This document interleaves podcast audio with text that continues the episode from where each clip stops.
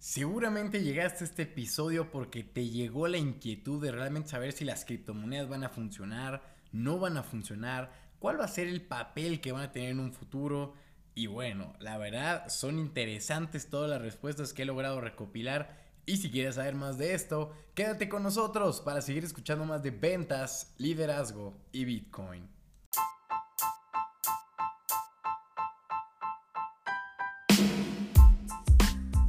¿Qué tal, damas y caballeros? Les habla su cripto compadre César Oski Cosío desde Guadalajara, Jalisco, México.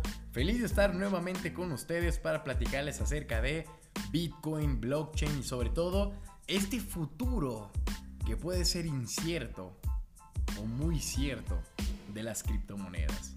Feliz de estar nuevamente y como les digo, no olviden dejarnos 5 estrellitas en el review de este super podcast para andar como a por todas. También en la descripción de este episodio van a encontrar un link con todas nuestras redes sociales para que puedan acceder a YouTube donde ya estamos creciendo como locos para que se suscriban y formen parte de la familia cripto más grande de internet y de habla hispana.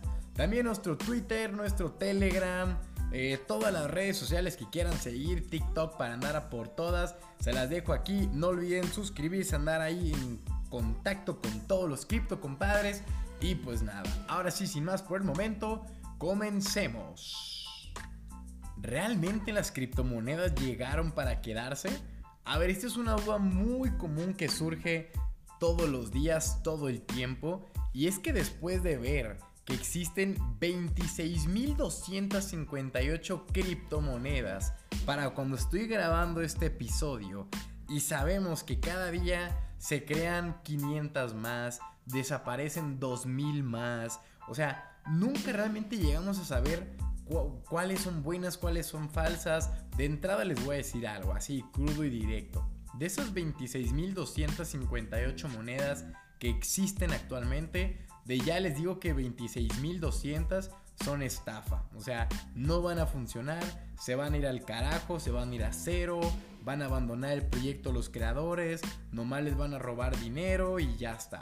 De las 58 que les dije, la mitad se va a quedar, vaya, a la mitad del camino. O sea, van a tener todas las intenciones, pero no van a poder y pues le van a desaparecer. Entonces vamos a, a redondearlo a 60 para que la mitad sean 30, ¿sale? Entonces, estando en 30, ahí sí podemos hablar de que va a empezar una batalla interesante por ver cuáles proyectos no se van a fusionar, cuáles van a quedar solos. Y aquí pues hay que entender que va a dominar el market cap, la tecnología y la adopción de cada uno. Estas ya serían las famosas large cap, todas estas criptomonedas de blockchain propia que para mí son las importantes, las que desarrollan su propia blockchain y que realmente apoyan en una solución real al ecosistema cripto. Sabemos que la... A ver, yo realmente solo puedo meter la mano al fuego por una moneda. Y me imagino que ya saben cuál es. Sí, hablo de Dogecoin. No, no se crean. Obviamente Bitcoin. Bitcoin para mí es la única moneda que si hablamos de un futuro es la que estaría sobreviviendo. A ver, suena muy catastrófico decir, entonces todas las demás, ¿y qué me dices de Matic y de Cardano y de Ethereum? A ver, no te estoy diciendo que van a desaparecer.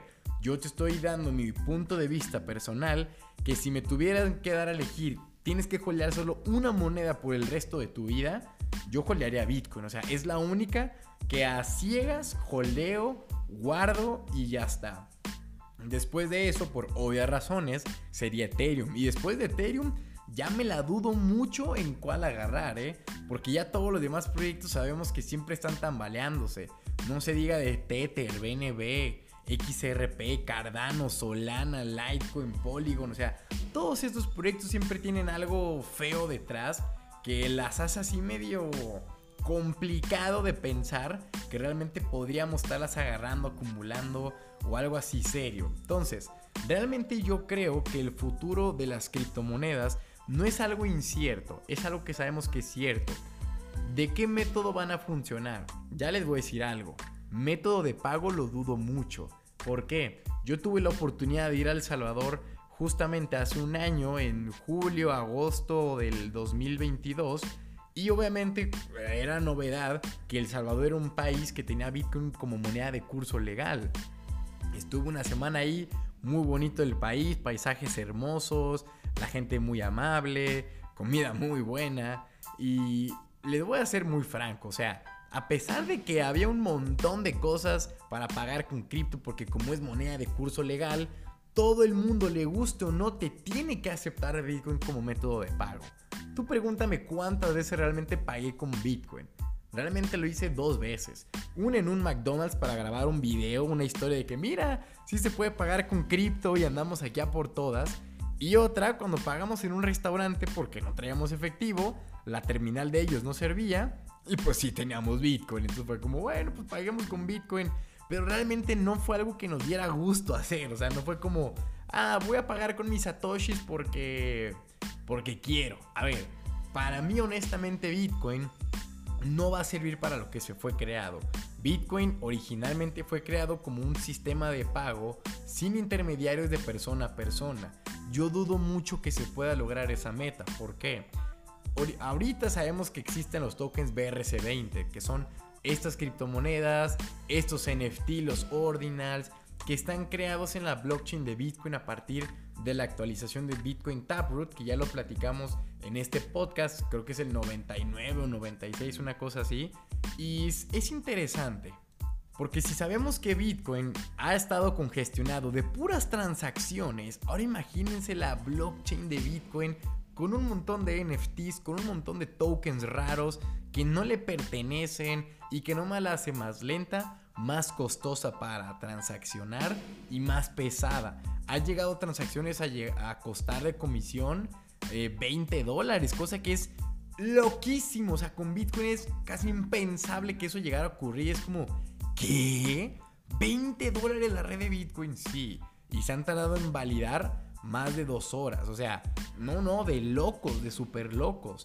Por eso yo creo que Bitcoin al final va a terminar convirtiéndose en este refugio de valor como lo es el oro. A ver, el oro todo el mundo sabe que es un refugio de valor, todo el mundo especula con el oro, todo el mundo puede almacenar oro, lo puede guardar ya sea en onzas eh, físicas o comprado títulos de oro, pero no tiene oro. O sea, no me digas que vas a ir a la tienda por una Coca-Cola a comprarla con un lingote de oro, con un gramito de pepita de oro. Pues claro que no. Si tú dijiste antes de terminar, no, qué loco. Pues entonces, ¿por qué razón tendrías tú de ir a gastar tus satoshis un par de años más tarde por una Coca-Cola o por una agua natural, por un jugo, por un pan? O sea, también dirías, qué loco. Ven a lo que voy. Por eso es que dudo mucho que realmente Bitcoin pueda convertirse en esa moneda de pago que todo el mundo utilizaría.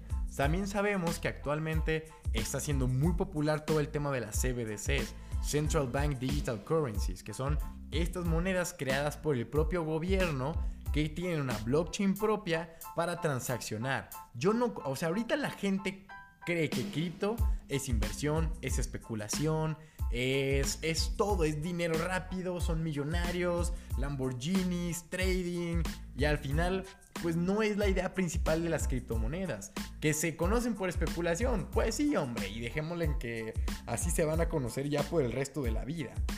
Entonces si ya sabemos eso, no te puedo decir que realmente la gente vaya a pagar con cripto y además súmale la volatilidad, que hoy pagues, mañana esté Bitcoin en 30 mil y pasado mañana sube a 50 mil, tú dices, puta, la que perdí.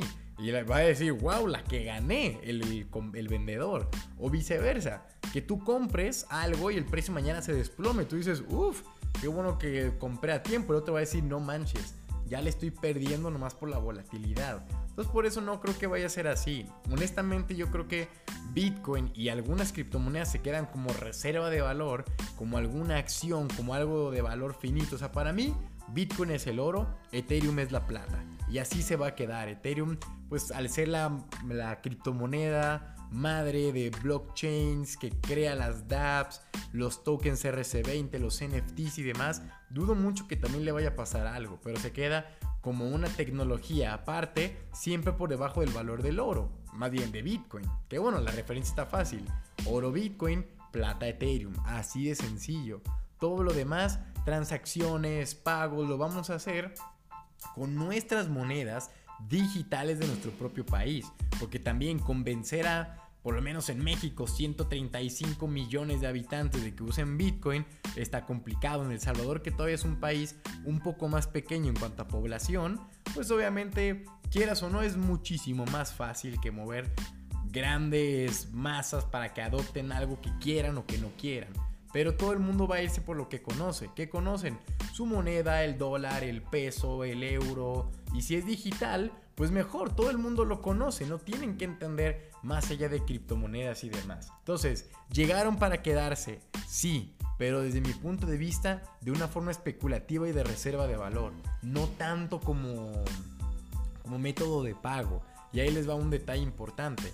Conforme pase el tiempo, van a ser menos volátiles las criptomonedas. Ya no van a subir un 100% en un día, ya no van a subir un 20, 30% en un par de horas, ya no se van a desplomar un 90% en un año. Cada vez va a encontrar un punto de equilibrio como el oro ahorita, que sabemos que siempre oscila entre 2100, 1800 y ahí está moviéndose 200 dólares. Y es la volatilidad del oro. Pues Bitcoin en algún punto y las criptomonedas principales que logren llegar hasta estas alturas, estaremos hablando de ello. Mientras tanto, yo quiero saber tú qué opinas al respecto. Te voy a dejar aquí abajo en, en, la descripción de este podcast la pregunta de qué te pareció para que me digas, yo creo que va a pasar esto, estás bien Cesarowski, estás mal Cesarowski, los quiero leer para ver ustedes qué opinan. Por mi parte, esto ha sido todo, hay que holdear Bitcoin y como siempre les digo, este es Cesarowski y les mando un cripto abrazo. Cuídense mucho y nos escuchamos pronto.